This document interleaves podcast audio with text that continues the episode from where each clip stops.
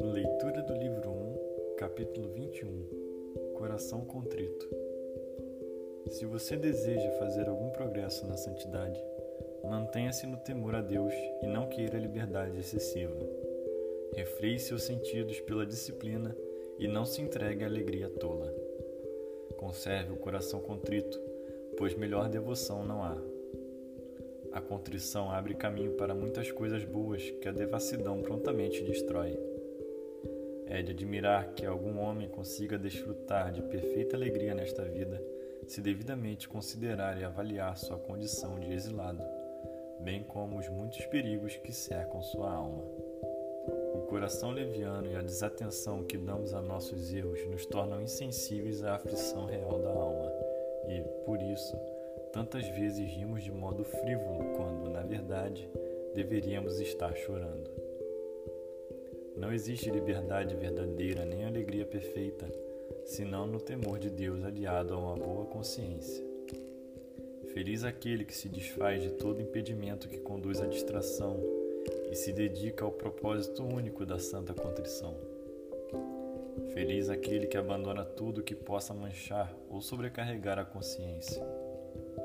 Resista com bravura.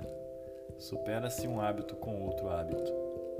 Se você não se intrometer nos assuntos dos outros, eles também não se intrometerão nos seus. Não se ocupe com os assuntos alheios e nem se envolva com questões próprias dos seus superiores. Preocupe-se em primeiro lugar com você mesmo e principalmente analise e avalie seu comportamento antes de criticar seus amigos queridos. Se as pessoas não se importam com você, não se entristeça, mas guarde isso no coração. Comporte-se com a cautela e prudência que convém a um servo de Deus e religioso devoto. Muitas vezes é melhor e mais seguro que o homem não tenha muitas consolações nesta vida especialmente as que vêm da carne.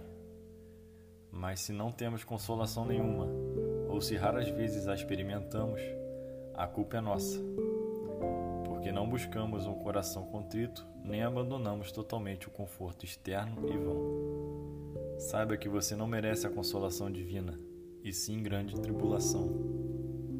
Para aquele que alcança a contrição perfeita, o mundo inteiro lhe parece doloroso e amargo ao homem bom nunca faltam motivos para que se entristeça e chore.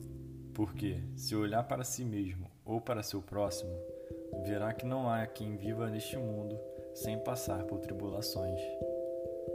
Quanto mais o homem olha para dentro de si mesmo, mais triste ele fica. Os pecados e as maldades nos apertam com tanta força que raramente conseguimos contemplar as coisas do céu o que nos leva a um estado de merecida angústia e contrição interior. Se caso refletisse mais na morte do que em viver muitos anos, sem dúvida pensaria com mais zelo em melhorar. Se caso refletisse também nas dores infernais do outro mundo, creio que suportaria de boa vontade todo o trabalho e toda a tristeza deste, e não temeria uma maior austeridade. Mas porque essas coisas não penetram nosso coração, e porque amamos apenas as coisas que nos dão prazer, nossa religião é fria e maçante. Quase sempre é nossa falta de espírito que leva nosso corpo infeliz a reclamar com tamanha facilidade. Ore, portanto, ao Senhor e com toda a humildade, para que Ele lhe conceda o espírito de contrição. Então diga como profeta: Tu o alimentaste com pão de lágrimas e o fizeste beber copos de lágrimas.